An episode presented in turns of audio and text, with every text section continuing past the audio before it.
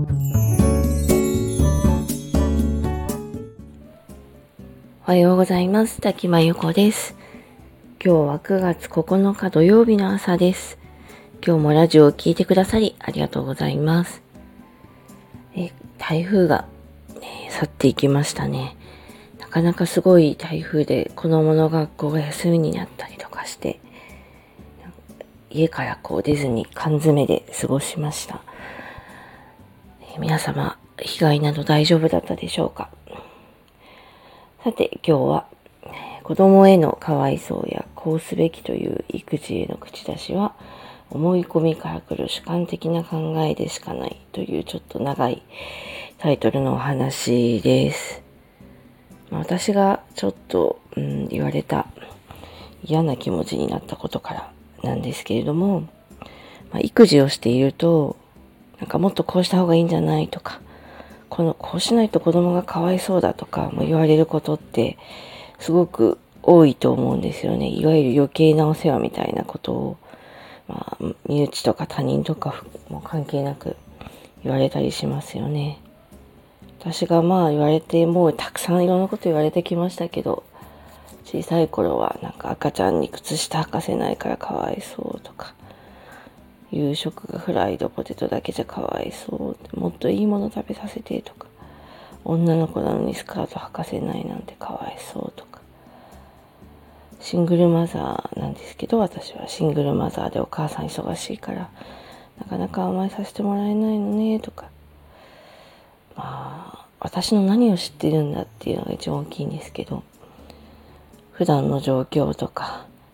例えばどんな状況で今そうなっているのかとか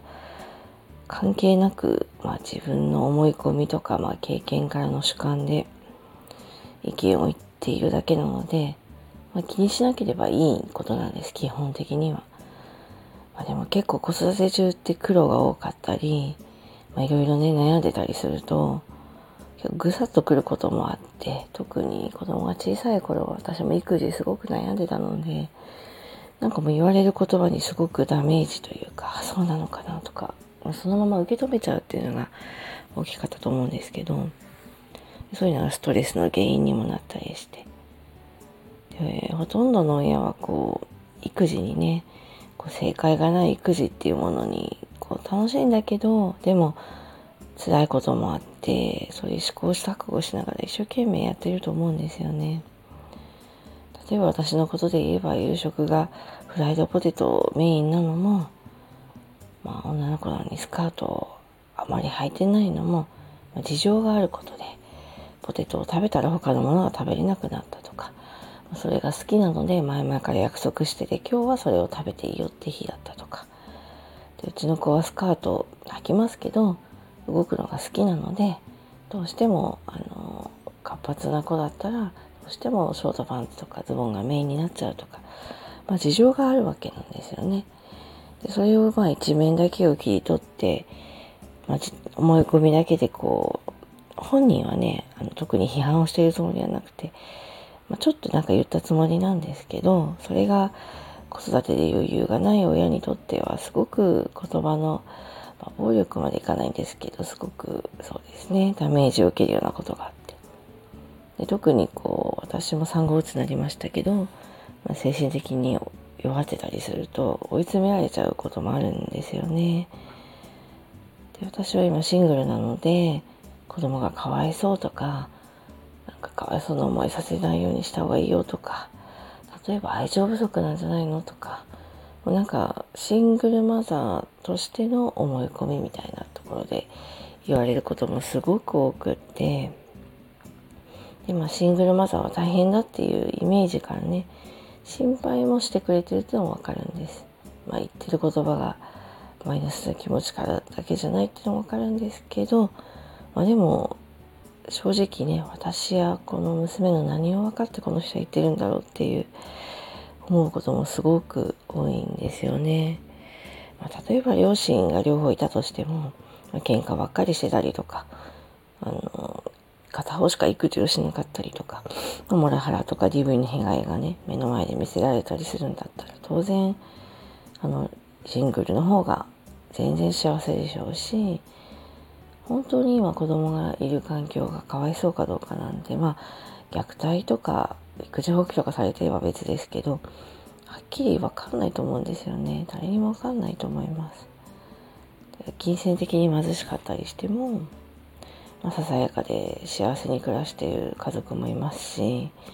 お金があって両親ともにいても、まあ、自身のも忙しくて孤独を感じるとか夫婦仲が悪いとか、まあ、いろんな状況があると思うんですよね。で結局その家庭のことってその、まあ、夫婦のことと同じで当事者にしかわからないことがたくさんあってそういう思い込みや一部分の印象だけでアドバイスをされても親にとってあんまりいいことはないんですよね。でまたこう最近言われてるようにこう世代が違うと育児の価値観も違ってるし育児におけるこう環境も変わってくるので、まあ、アドバイスで言っているつもりでも相手を追い詰めるようなことになっていることもたくさんあります。で自分が言った言葉が相手をどんな気持ちにさせるのかっていうのはこう想像力が働くかどうかていうんだと思うんですけど結構そういうのが働かない人もいてとりあえず言いたいこと言っちゃうとかね。あのそういう人もいるんですけど、まあ、人の気持ちがこうイメージしたり想像したりできるんであれば育児でこう余裕がない親をねさらに追い詰めるようなことって普通は言わないと思うんですけど、まあ、そういうことを言っちゃう、まあ、ちょっと旧世代の人が多いかなな増えているというかいるので。そういうアドバイスは是非あのまあ迷惑ってありがた迷惑っていうのもあるので別に言わなくてもまあ可愛いわねぐらいだけでもいいんですよねそこから先一言言わなくてもいいかなって思うのででもし言われてもまあやっぱり正面から受け止めないでこの人何も別に私のこと分かってないじゃんみたいな気にしないことが一番かなと思います。というわけで今日は子供へのかわいそうやこうすべきという育児への口出しは思いから思い込みからくる主観的な考えでしかないというお話でした。この辺りノートには詳しく書いていますのでよかったら読んでください。それではこの辺りで失礼します。滝真由子でした。今日も聞いてくださりありがとうございました。